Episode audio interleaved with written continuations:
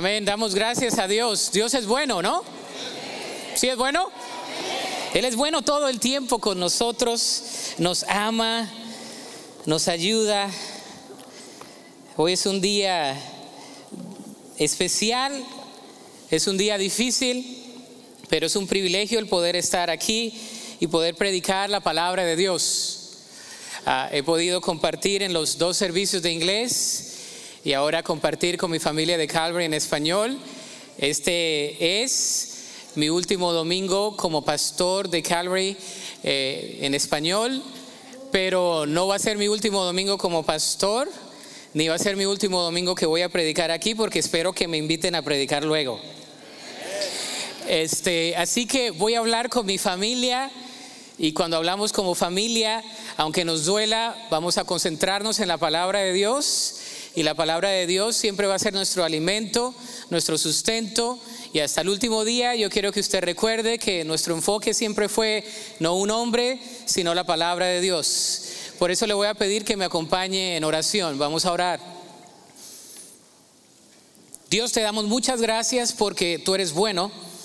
Y te damos gracias porque tú estás aquí, hemos alabado, hemos bendecido tu nombre a través de la alabanza, la adoración, de los bautismos, de la dedicación de niños. Y ahora, Señor, pedimos que al abrir la Sagrada Escritura, seas tú hablando a nuestra mente, a nuestro corazón, seas trayendo, Señor, a nuestra necesidad aquello que solamente tú puedes suplir y seas, Señor, transformándonos a través del poder de tu palabra. Háblanos, oh Dios, porque como iglesia necesitamos escuchar de ti el día de hoy. Nuestros oídos están abiertos, nuestro corazón está receptivo y esperamos, Señor, que tu poder a través del Espíritu Santo sea el que esté obrando en nuestras vidas. En Cristo Jesús. Amén. La muralla china es conocida como la más grande que se ha construido en la historia de la humanidad. Tomó alrededor de 1800 años para construirse. Comenzó como en el año 220 antes de Cristo y se terminó en algún tiempo después de la dinastía Ming en el año 1600 o 1600. Cuando fue completada tenía alrededor de 6.000 millas de largo. Ah, en un punto de esta construcción habían alrededor de 800 mil quienes estaban trabajando día y noche en esta muralla. Algunos invirtieron toda su vida construyendo en esa muralla. Hoy, al seguir con nuestra serie de sermones en el libro de Nehemías, nos encontramos con una reconstrucción. Nos encontramos con un proyecto que tomó lugar en el año 445 más o menos antes de Cristo. Nehemías, como ustedes ya saben, era el copero del rey, en otras palabras, era como el jefe de seguridad. Él se encargaba de lo que entraba al palacio y de lo que salía del palacio, y entre ellos él tenía la insignia y eh, tenía el compromiso de probar el vino del rey. ¿A cuántos se les hubiera gustado ese trabajo? Sin embargo, después de probar el vino, si el vino era bueno, lo podía dar al rey, y si no, él quedaba y colapsaba en ese momento, moría ahí sí ya no les gusta el trabajo. Sin embargo, un día su hermano viene, lo visita y él le hace la pregunta, ¿cómo están las cosas en casa? El hermano le da un reporte difícil, le dice las cosas están mal, Jerusalén está caída totalmente, sus murallas derrotadas, las puertas están quemadas por el fuego y entonces su hermano le da mal reporte y dice la escritura que él llora y él ayuna y llora y ayuna como por cuatro meses.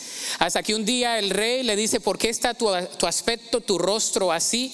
Y él le dice, porque mi familia, la ciudad de David, está en ruinas. Y entonces usted sabe, le pide carta para que los oficiales lo dejen pasar, lo comisiona como uno del gobierno para pasar por allí.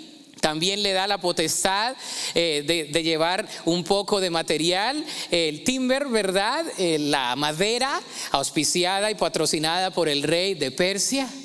Y es allí donde llega Nehemías e inspecciona el lugar y se da cuenta que las cosas son más complicadas de lo que pensaba. Las noticias le quedaban cortas, sin embargo lleva un grupo pequeño y después hace una proclamación, después de examinarlo todo en el capítulo 2, nos damos cuenta de que Él les da a ellos todo en su corazón y les dice que reconstruyan las murallas de Jerusalén. En Nehemías 3 vemos una lista de todas las personas y los nombres que contribuyeron en la reconstrucción de esta muralla. Por ejemplo, vamos a ver los tres primeros versículos del capítulo 3 para que se dé una idea de los nombres que están ahí. Dice, entonces Eliasib, el sumo sacerdote y los demás sacerdotes comenzaron a reconstruir la puerta de las ovejas. La dedicaron y colocaron las puertas levantaron la muralla hasta llegar a la torre de los cien, la cual también dedicaron, y hasta la torre de Hananael, ¿verdad? Y trabajaron junto a ellos personas de la ciudad de Jericó, y más allá de ellos estaba Sacur, hijo de Imri. La puerta del pescado la construyeron los hijos de Sená. Colocaron las vigas, levantaron las puertas e instalaron sus cerrojos y barras. Que Dios bendiga su palabra. Amén. Si usted sigue leyendo Nehemías capítulo 3, es de esos pasajes de la escritura que los comentaristas nada más tienen un párrafo. Es de esos pasajes que tienen tantos nombres que si usted lo lee en la noche se queda dormido. Pero al leerlo y al leerlo y al leerlo me doy cuenta de la belleza de este pasaje y, hasta Charles Swindle en su comentario tiene un párrafo nada más. Pero yo me doy cuenta que este pasaje nos habla de la diversidad, nos habla de todos los que construyeron y los nombres están ahí para darnos un poco de la labor que cada uno ejecutó al reconstruir la muralla en Jerusalén.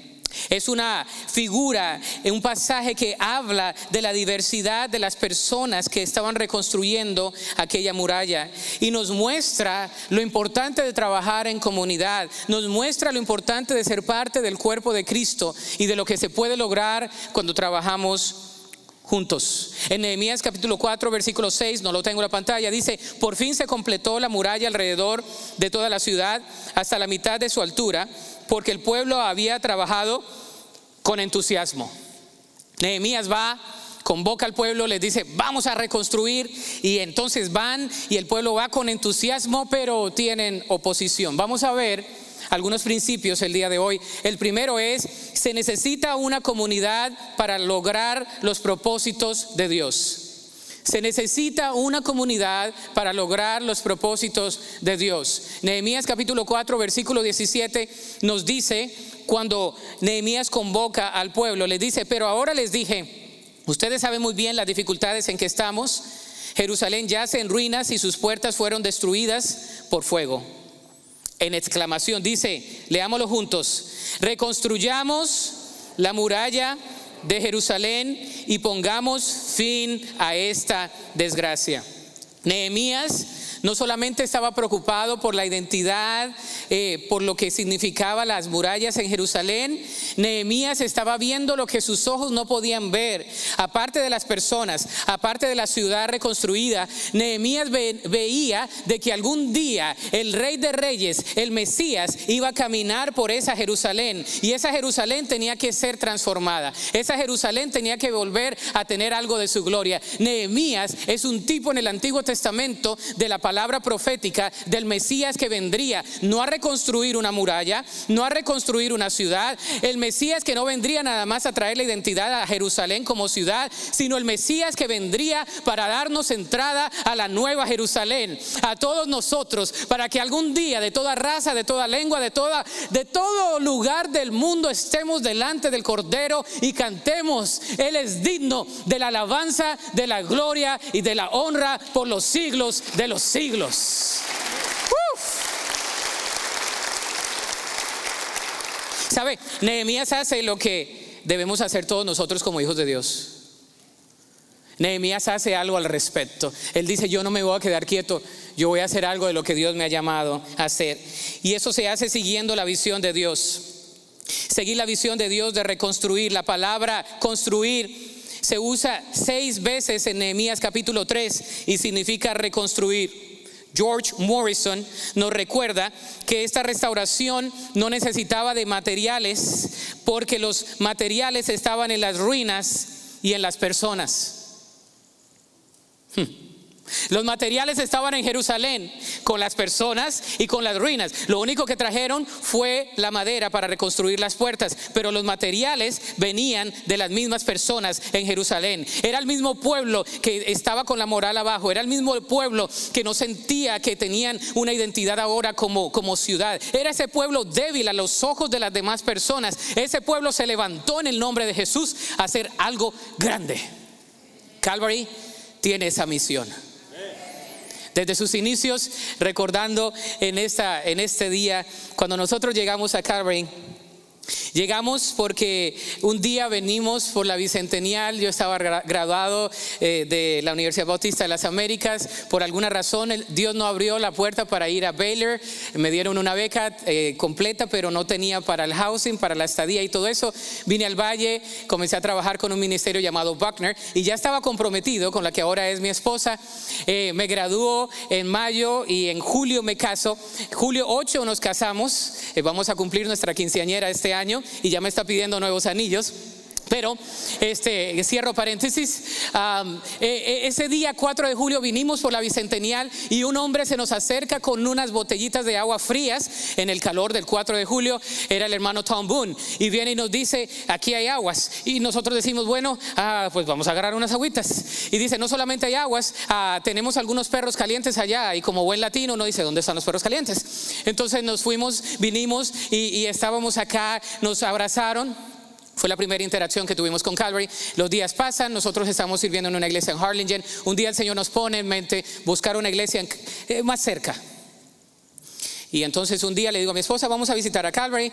Y ella me dice, no, Calvary, vamos a una iglesia en inglés. Pues ella creció así, pero me decía, una iglesia en inglés, ¿qué vamos a hacer allá? Le digo, no, yo conocí al pastor en San Antonio, él predicó, este, vamos, te va a gustar la predicación. Vinimos, habían cuatro servicios en aquel entonces, vinimos al de las 9.45, nos sentamos ahí en la mitad.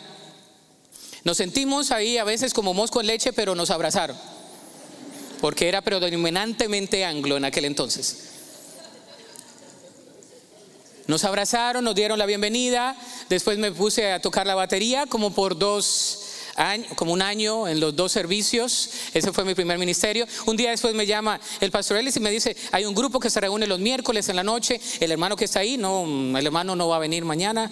Y pues puedes venir, yo le digo, sí, ¿Qué hago? Enseña la palabra. Ok, enseño la palabra. ¿Qué les digo? Enseña la palabra. Pocas palabras el pastor Ellis, excepto cuando predica. Entonces vine, enseñé y después de como un mes y medio me llama otra vez me dice, el hermano que estaba ahí ya no va a venir. ¿Puede agarrar el grupo? Le digo yo, ok, ¿qué hago? Enseña, ¿qué enseña? La palabra. Ok, enseñar la palabra. ¿De qué horas a qué horas? Seis y media ocho. Es todo, o sea, fue toda la instrucción. Y ahí comenzó lo que fue Calvary en español, lo que es el día de hoy Calvary en español. El Señor nos ha visto. La visión de Dios es más grande que lo que nosotros pensamos, creemos o entendemos. Dios tenía una comunidad que nos ha abrazado en todos los momentos. Celina estaba en el vientre de su mamá cuando oraron por ella y cuando mi esposa tuvo un embarazo fuerte los últimos dos meses y cuando Celina llegó Recuerdo, algunos de ustedes recuerdan que estábamos con el, con el car seat, ¿verdad? Y lo poníamos ahí mientras estábamos en el otro edificio. Los comienzos son lindos comienzos. Esta iglesia nos ha visto, esta iglesia hemos sido llamados por Dios y esta iglesia afirmó mi llamado, esta iglesia me ordenó al ministerio. Así que soy Calvary. Y si no me cree, ayer me dieron unas calcetines que dicen CBC, Calvary. Y me dieron un reloj que atrás tiene grabado CBC. Yo soy CBC. Yo no vine de otro lugar. Y cuando cuando he estado llorando y todo, digo, es bíblico. No se ve mucho, pero es bíblico. El apóstol Pablo fue comisionado por la misma iglesia o ministerio que fundó. No lo vemos mucho en nuestros días, pero decimos que esta es una iglesia misional y hemos enviado a muchas personas a través de los años en todos los servicios, pero el día de hoy nos envían a nosotros. Y es esa visión, es la visión del reino de establecer el reino de Dios porque Él nos ha llamado a eso, siendo determinados a reparar. La palabra reparar se usa 35 veces y significa hacerlo fuerte y firme. No habla de un arreglo temporal, habla de un arreglo permanente. El Señor nos ha dado un llamado a todos nosotros para ser restauradores. Todos nosotros como iglesia Calvary tenemos el ministerio de la reconciliación en segunda de Corintios 5. Vemos eso del 11 al 21 más o menos, donde nos habla que todos nosotros estamos llamados a reconciliar al mundo con nuestro Salvador Cristo Jesús. Las puertas, los muros de Jerusalén estaban destruidos por el fuego, pero Nehemías tenía el fuego de Dios. Y esta iglesia tiene el fuego de Dios. Esta iglesia tiene la palabra del Señor, tiene la gracia redentora de Jesucristo y el Espíritu Santo de Dios. Y nada puede derrocar una iglesia que esté fomentada en la palabra de Dios, con la fuerza del Espíritu Santo, que es Dios, divino totalmente, y su palabra revelada en la vida de cada uno de los creyentes. Segundo, se necesita una comunidad para hacer el trabajo. Se necesita una comunidad para hacer el trabajo. No lo podemos hacer solos. Y Dios usa a todo tipo de personas. El capítulo 3 nos habla de que menciona a aquellos sacerdotes, menciona a aquellos dirigentes, menciona a hombres y a mujeres en el versículo 12, a, los profesionales en madera, a los joyeros, ¿verdad? Hasta un hombre y su hija están en la en la muralla está el hombre poniendo el ladrillo y la hija le dice, hazle tú también al ladrillo, ponle el ladrillo. Hay una frase que, que, es peculiar de este capítulo y es al, al lado de, al lado de estaban estos, al lado de estaban estos, estaban en filita todos sirviendo en la reconstrucción de la muralla. Yo he visto el trabajo dedicado de muchos en nuestra congregación, cada ministerio. Eh, no podría nombrarlos a todos, desde el que está en la puerta, desde los que oran, desde los que están con los niños, desde los que están con los bebés, desde los que están, ¿verdad?, eh, trabajando eh, en un ministerio de intercesión que nadie ve, aquellos que están detrás de cámaras, aquellos que están en el grupo de alabanza, aquellos que enseñan en los grupos de conexión en los grupos de vida, aquellos que enseñan en el instituto, con las damas, con los varones, con los matrimonios. Todos tenemos un lugar en la muralla y el Señor nos llama a poner nuestro ladrillo en la muralla y a no, ese ladrillo lo vas a poner tú, nadie lo va a poner por ti. El Señor nos llama a todos nosotros. Y fue así como comenzaron a reconstruir las puertas. La primera puerta que reconstruyeron, con la que comienza el capítulo y termina el capítulo, es la puerta de las ovejas. Y esa puerta nos recuerda de Jesús, que es el Cordero Perfecto. Por esa puerta entraban los pastores con las ovejas y los animales entraban a la ciudad por esa puerta. Un día el Cordero de Dios que quita el pecado del mundo iba a entrar por esa puerta. Un día el Cordero de Dios iba a entrar a Jerusalén y ellos iban a estar proclamándolo, iban a estar diciendo, Osana, aquel que viene por los siglos, ¿verdad? Al Rey, al Mesías, y después de una semana lo iban a estar crucificando. Es una tipología de que eh, Dios, de que Jesús es nuestro pastor, el Señor es nuestro pastor y nada nos faltará. Jesús es el pastor de esta iglesia. Yo he sido privilegiado de ser el pastor de este ministerio, pero Jesús es nuestro pastor, es mi pastor, es su pastor, porque si, si, yo soy su pastor le va a faltar muchas cosas, pero si ese Jesús, si Jehová es nuestro pastor, nada nos va a faltar, nada nos va a faltar. También está la, la puerta del pescado los mercaderes y los comerciantes traían los pescados del, mar Mediterráneo y también servía como una defensa en la ciudad, pero nos recuerda de ir a pescar, ir a pescar. No solamente de ir a traer, sino ir a qué? ¿Y a pescar qué? Almas. Si va y pesca, pues ahora me lo va a tener que mandar a Dallas, pero... Pero vamos a pescar qué? Almas. Hay una pasión por las almas. Yo les he dicho que el día que yo pierda la pasión de las almas, por las almas mejor me meto a hacer otra cosa. Y dígamelo si algún día la pierdo. Espero que no. Pero he visto personas aquí que tienen una pasión por las almas, por aquellos que están perdidos, por aquellos que llegan y no saben a qué lugar llegan, pero llegan a un lugar donde escuchan la palabra de Dios. Y Dios tiene un propósito con cada uno de nosotros, no importando de dónde vengamos, no importando lo que hayamos hecho, no importando cuántas veces hayamos caído, no importando cuántas veces nos hayan lacerado, nos hayan criticado, nos hayan dicho que no podemos hacer nada. El Señor siempre tiene un propósito y Él es experto en restaurar. Él es experto en restaurar las ruinas. En las ruinas Dios hace una gran obra. La puerta de la ciudad antigua en Nehemías 3:6 nos habla de el legado. Esta iglesia tiene un gran legado. Calvary Baptist Church en general, cuando el grupo de personas hace muchos años, por allá en los 60s, ¿verdad? Este, estaban eh, con eso en mente de, de, reconstruir, de construir una iglesia y lo hicieron en el norte de McAllen. Esto era el norte de McAllen, era lo más norte que había.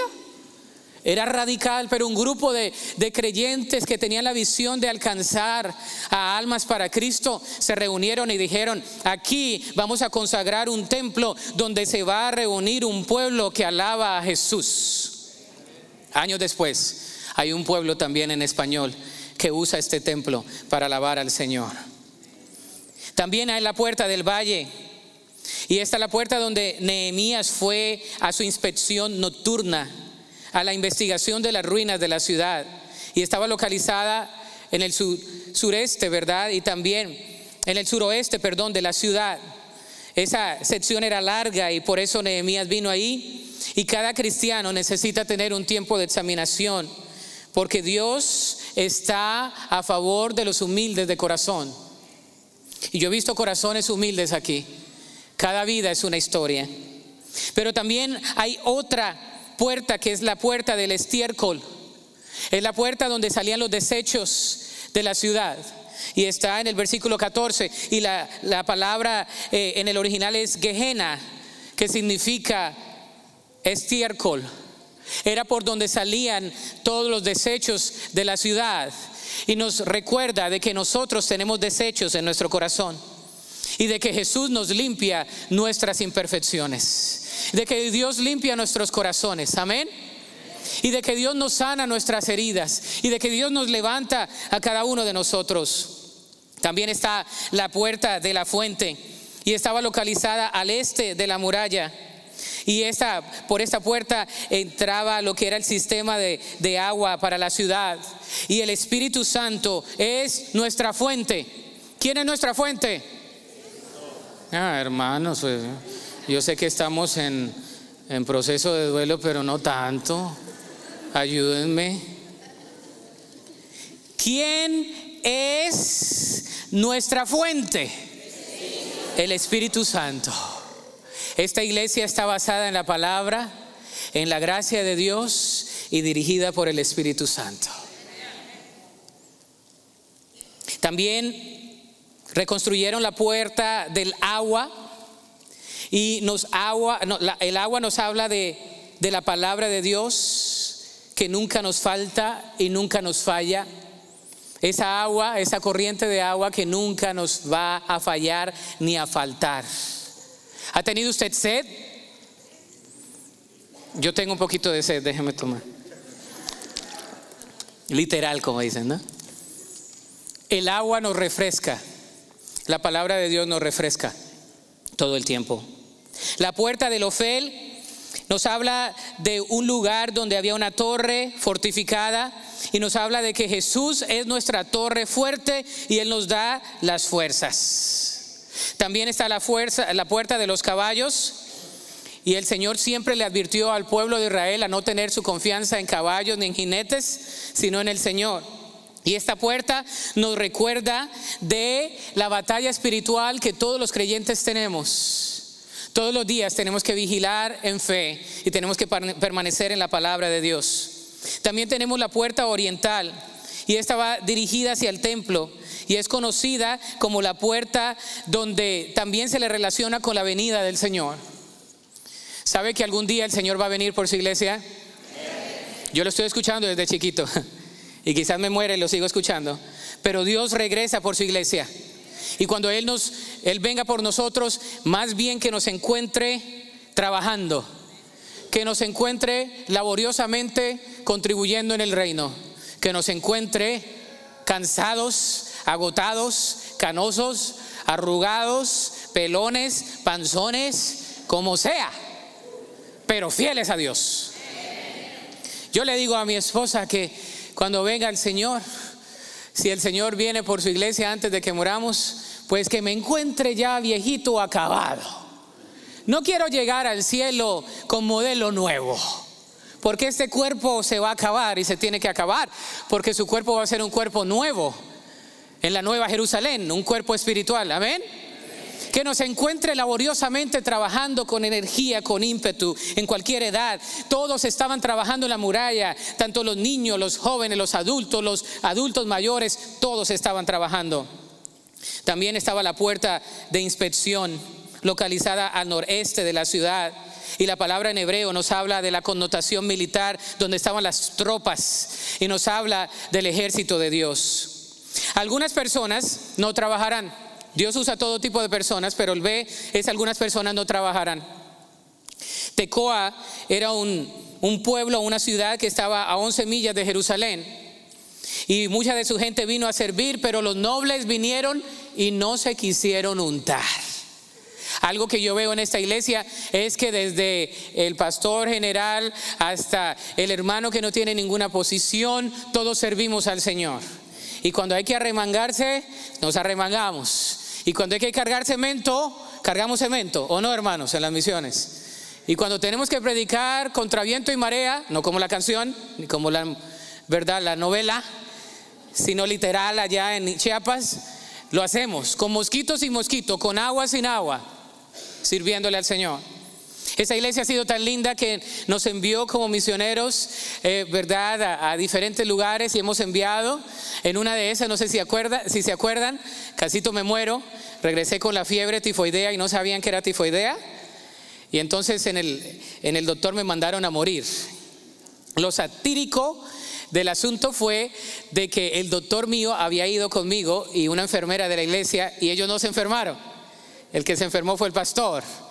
Eh, ya sabe que el pastor era todoterreno y comida de todo. Ah, y bueno, ustedes estuvieron ahí orando por mí. Señor, no te lo lleves, está muy joven. no dejes a la hermana viuda todavía. A esos niños huérfanos. Hermanos, ustedes han estado ahí en los momentos donde hemos dedicado a nuestros hijos, en los momentos donde hemos celebrado las grandes victorias, donde hemos unido a muchas personas a la congregación, donde hemos bautizado a muchas personas, al punto que nos quedamos cansados con un brazo de tanto bautizar.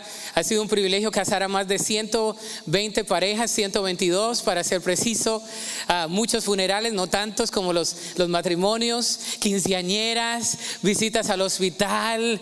Eh, he estado en sus casas, no en la de todos. Usted mira alrededor, mire, no puedo estar en todos, pero en algunos sí, me he gozado con ustedes, he llorado con ustedes, he podido ver a personas de nuestra congregación ir a la presencia de Dios y yo estar ahí con la familia. Me ha tocado darle las noticias a niños después de que su mamá o su padre ha muerto en ese momento. Para mí ha sido un privilegio ser pastor. Yo soy el primero privilegiado de estar aquí y de ver el trabajo de ustedes, pero también seré privilegiado del trabajo que ustedes harán después, porque algunas personas trabajarán más que otras. Hmm. Aquí está.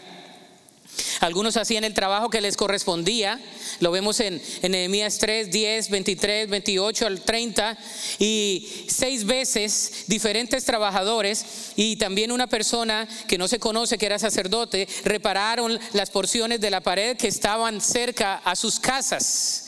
Y nos habla del principio de reparar nuestra casa primero. Ellos reparaban la sección que correspondía a su casa, pero después de que terminaban con esa sección decían, ¿te puedo ayudar? no se quedaban, ya terminé lo mío y no es como, ah, yo no voy a hacer nada más. No, no, no, reparo aquí, pero me muevo aquí. Y es lo que yo veo con muchos de ustedes, mis hermanos, que hacen un trabajo excelente. Baruch, en el verso 20, es un trabajador del cual se dice que trabajó celosamente. Y la palabra en el original habla de que, de que quemó toda la energía de manera tal de que la dejó para brillar. Es lo que significa. Baruch dice, quedó cansado, se sudó la gota gorda. Y la palabra de Dios dice que Baruch fue mencionado como alguien ejemplar. Hermanos, yo sé que aquí hay muchos barucs y barucas, tanto hombres y mujeres. Ah, no le ponga así a su hija que suena mal. Tercero, se necesita una comunidad para restaurar. Se necesita una comunidad para restaurar. Hermanos, ¿cuántos no han llegado aquí con problemas? No levante su mano que yo me sé las historias. Pero una historia que a mí me cuenten, si usted pasa o ha pasado por mi oficina o ha hablado conmigo, que yo le diga, su historia no me sorprende, tenemos un Dios de imposibles. Él ha escuchado todo y aunque no tengamos la respuesta ahorita, lo que podemos hacer es orar y ir, e ir a su palabra. Hemos escuchado de que la palabra de Dios nos dice se necesita una comunidad para restaurar.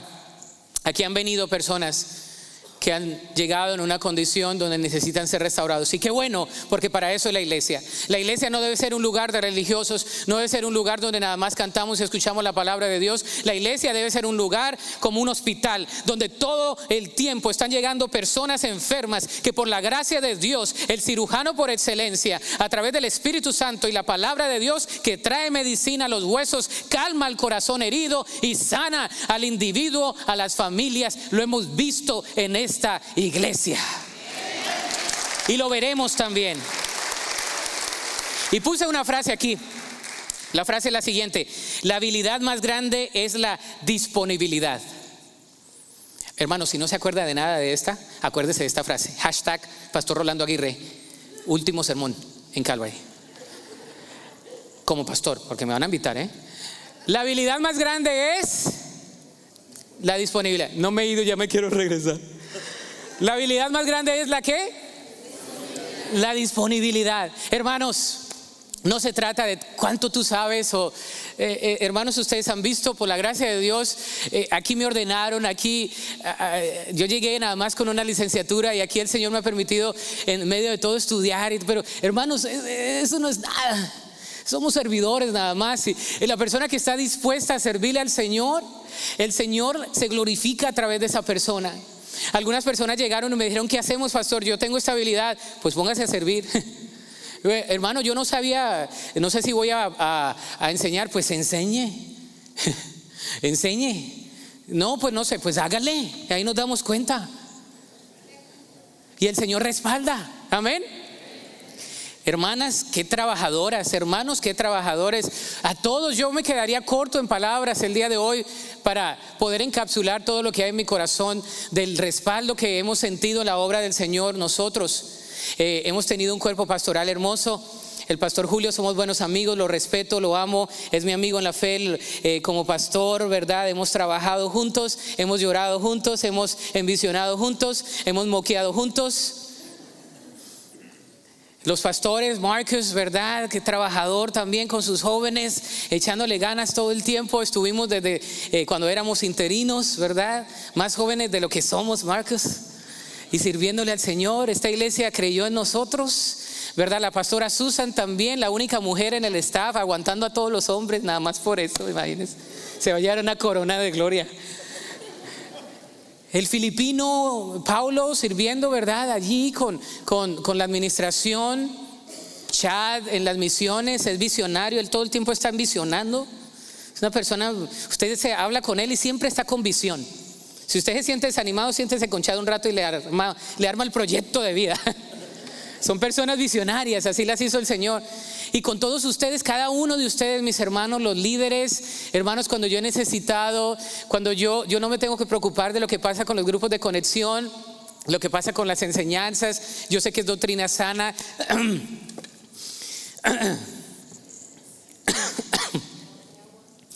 Voy a tomar agua. Me traiciona la emocionalidad. Dios ha estado obrando, hermanos, con personas disponibles. Personas que me han dicho, yo no sé mucho, pastor, pero ¿estás dispuesto? Hazle. Vamos a servirle al Señor. Hermano, yo no sé cómo compartir la fe. Vente, vamos. Vamos a un grupito de evangelismo, vamos. Hermano, yo nunca he ido en un viaje misionero. Vámonos. Vámonos. Móntate. Vámonos. o súbete al avión. O vamos a una comunidad aquí. Vamos a hacer algo. Hermano, pero yo no sé. Hermano, pues mire, mire a alguien que lo haga y lo hacemos. Los que me conocen, que han trabajado conmigo, se dan cuenta, los que han trabajado cercanamente conmigo, que una de mis habilidades es ser muy franco y cuando viene un problema, antes de que vengan conmigo, yo les digo, ¿hay alguna solución? si no, vaya y regresamos y vamos a platicar y hagámosle. Hay tantas cosas. Esther capítulo 4, versículo 14 al 16 dice lo siguiente. Mardoqueo le dice a Adasa, nombre hebreo de Esther, le dice, ¿quién sabe si no llegaste a ser reina precisamente para un momento como este? Entonces Esther envió la siguiente respuesta a Mardoqueo, ve y reúne a todos los judíos que están en Susa y hagan ayuno por quién? Por mí, está ahí en la pantalla. No coman ni beban durante tres días, ni de noche ni de día. Mis doncellas y yo haremos lo mismo. Entonces, aunque es contra la ley, entraré a ver al rey. Si tengo que morir, moriré. Y yo he tenido hermanos que han ido en misiones conmigo a lugares, y por aquí lo estoy mirando, donde verdaderamente a veces uno lo pueden allá encribillar. No nos lo han contado. Yo he visto que Calvary tiene un gran futuro porque cree en la visión de Dios. Dios nos ha dado un tiempo como este. Y si perezco, que perezca, dice Esther. Uy, qué mujer con qué pantalones, como dicen, ¿no? El rasgo más importante es la unidad. La unidad. Juan capítulo 17, versículo 23 dice, yo estoy en ellos y tú estás en mí, que gocen de la unidad tan perfecta que el mundo sepa que tú me enviaste y que los amas tanto como me amas a mí. La expresión al lado de nos habla de la unidad. No somos uniforme, sino mire alrededor. Somos bien diferentes. Algunos sonríen, otros no sonríen, pero sonríen adentro.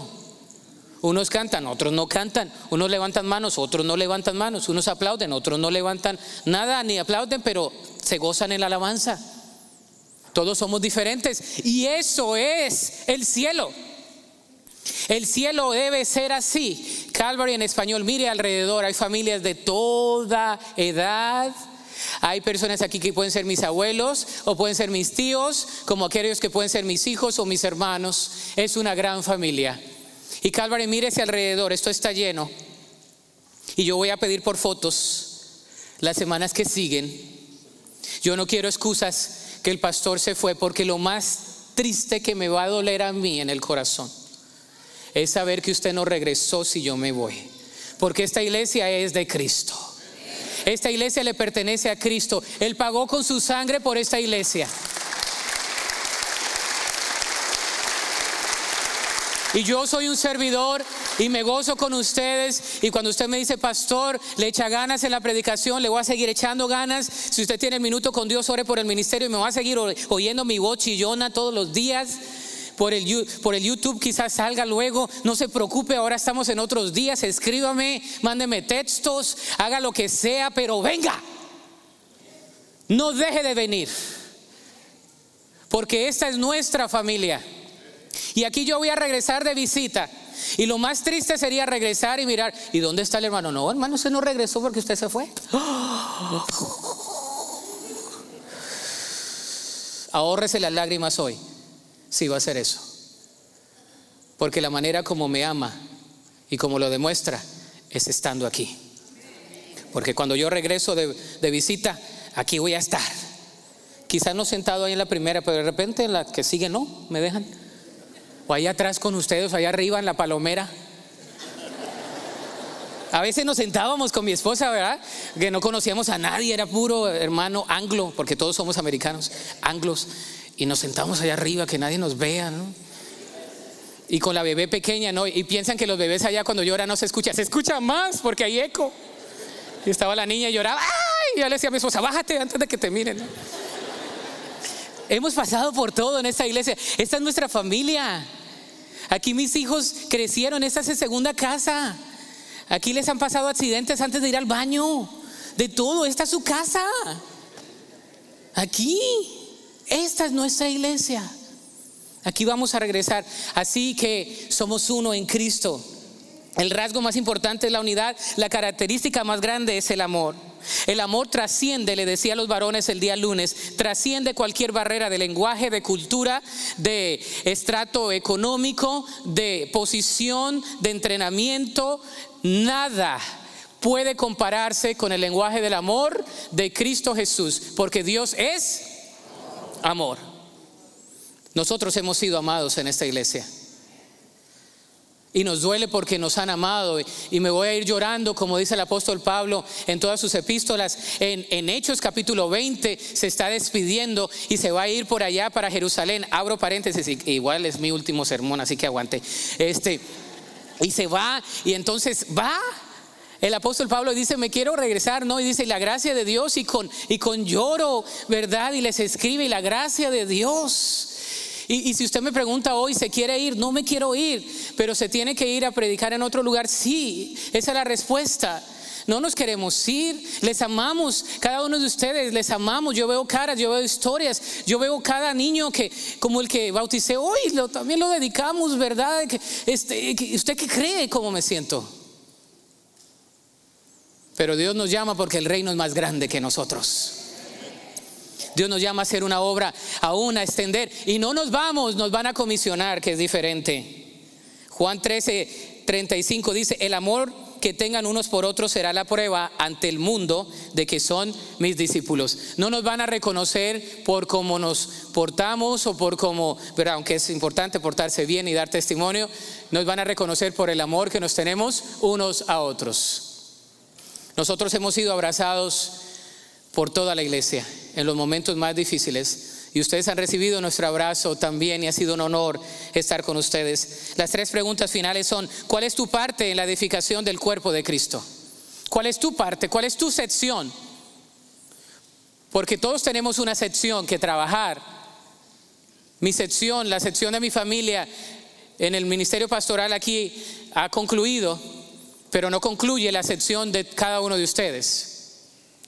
¿Cómo puede Dios usarte para servir y para hacer su obra? ¿Cómo Dios te puede usar a ti como eres? Así como eres, Dios te puede usar.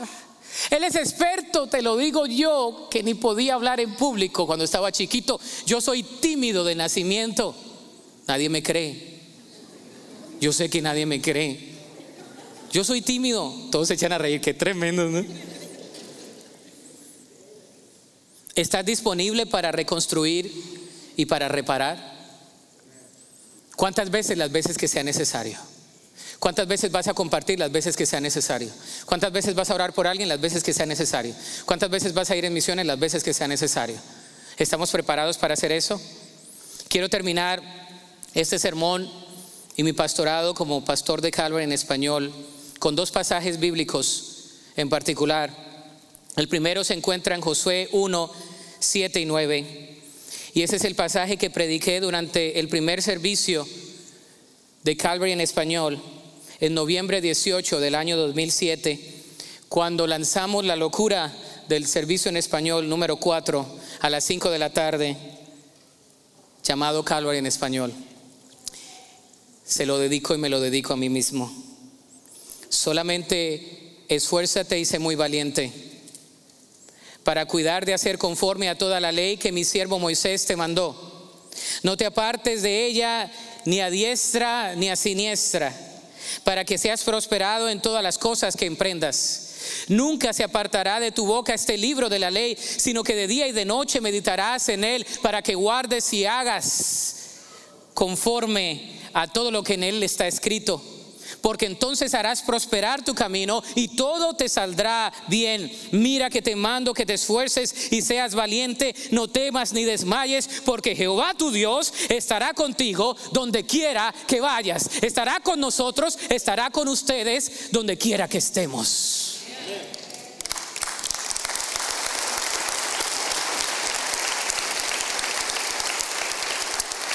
El segundo pasaje es el pasaje que prediqué cuando me dieron la oportunidad de predicar por primera vez en inglés con mi acento ah, inglés. En diciembre 30 del 2007 tuve la oportunidad de predicar por primera vez en inglés y prediqué uno de mis pasajes favoritos. Si usted le preguntan cuál era uno de los pasajes favoritos del pastor Orlando, usted debe saber que es este. Filipenses capítulo 3, del 12 al 14, iglesia. No que lo haya alcanzado ya, ni que sea perfecto, sino que prosigo por ver si logro hacer aquello para lo cual fui también sido por Cristo Jesús. Hermanos, yo mismo no pretendo haberlo ya alcanzado. Pero una cosa hago, olvidando ciertamente lo que queda atrás y extendiéndome a lo que está delante.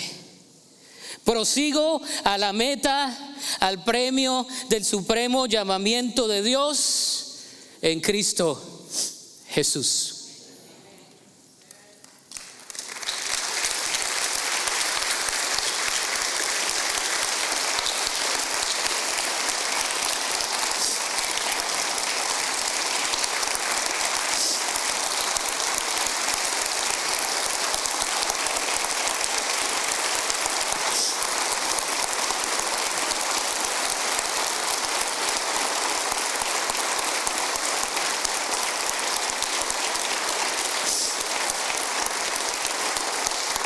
Tú te llevas la gloria, Señor.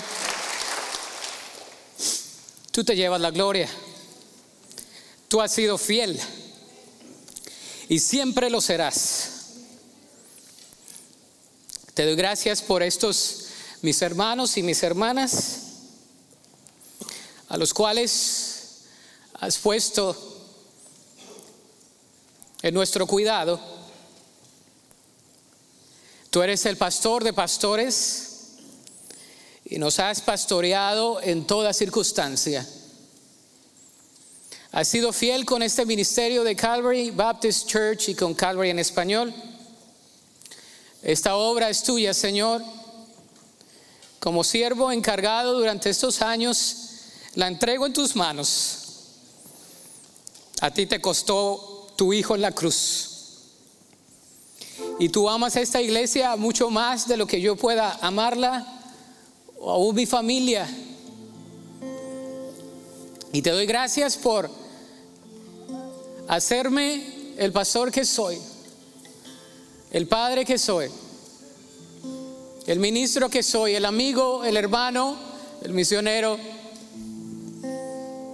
que soy, porque se toma una comunidad para construir y reconstruir. Y muchas veces nuestras manos estaban cansadas y hubo manos que dijeron, nosotros podemos ayudarte. Y ellos pusieron su ladrillo. Y ese ladrillo fue de bendición. Y nosotros pudimos poner otro ladrillo arriba. Y yo sé, Señor, que la sección mía y de mi familia ha acabado hoy. Pero tu obra no acaba. Porque el Evangelio es poder de Dios.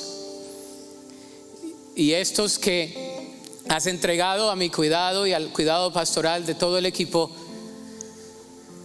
todos te pertenecemos a ti. Te doy gracias por cada familia, por cada persona, por cada individuo que está aquí, quizá por primera vez, por sus palabras, por su testimonio y el día de hoy, Señor, vamos a cantar a ti, al único y sabio Dios, al Rey que vive por los siglos de los siglos, Jesús, el Rey de esta iglesia. Cantémosle al Señor. Oh, sí, Señor. Ahí donde están en su lugar, vuélvanse hacia donde está la familia Aguirre. Aquí está Rolando, Janet, Celina y David, y extiendan su mano y vamos a orar. Padre Celestial, te agradecemos el grande privilegio de haber tenido con nosotros a nuestro hermano Rolando Aguirre. Tú lo trajiste de Colombia al valle cuando apenas había pasado su adolescencia y tú lo llamaste desde el vientre de su madre para servirte y nos tocó el privilegio de recibirlo aquí primero como miembro, como voluntario, luego como ministro de ordenarlo al ministerio, de ayudarle a caminar en su maestría, a terminar su doctorado, de darle la oportunidad de usar sus dones aquí para tu gloria, Señor. Y al serte fiel y obediente, tú lo usaste para ser de bendición a Calvary. La iglesia Calvary no es la misma hoy, porque tú, a través de tu siervo, nos diste liderazgo. Y es importante el liderazgo y te agradecemos por ello, pero sabemos que el liderazgo no puede hacer nada sin la comunidad. Y por eso hoy, al enviarlo a Él, nos duele porque es nuestra familia, nuestro hermano. Es de nosotros, pero lo enviamos porque tu Espíritu Santo así lo indica. Y pedimos, Señor, que tú lo uses grandemente así como lo usaste aquí. Que lo bendigas, que lo protejas, que mantengas a su familia unida y fuerte. Y hoy nos comprometemos a nosotros también para seguir construyendo y reconstruyendo hasta que tú vengas. Repita conmigo, Señor Jesús, comisionamos a la familia Aguirre les enviamos así como tú nos enviaste a nosotros, para que sigan proclamando, para que sigan haciendo discipuladores, hasta que todas las naciones te adoren. Y nos comprometemos a quedarnos aquí, a trabajar, a construir, a serte fieles para la gloria de Dios por todos los siglos de los siglos. En el nombre y bajo la autoridad del Señor resucitado, Jesucristo, y en el poder del Espíritu Santo. Amén. Que Dios les bendiga, hermanos. Muchas gracias.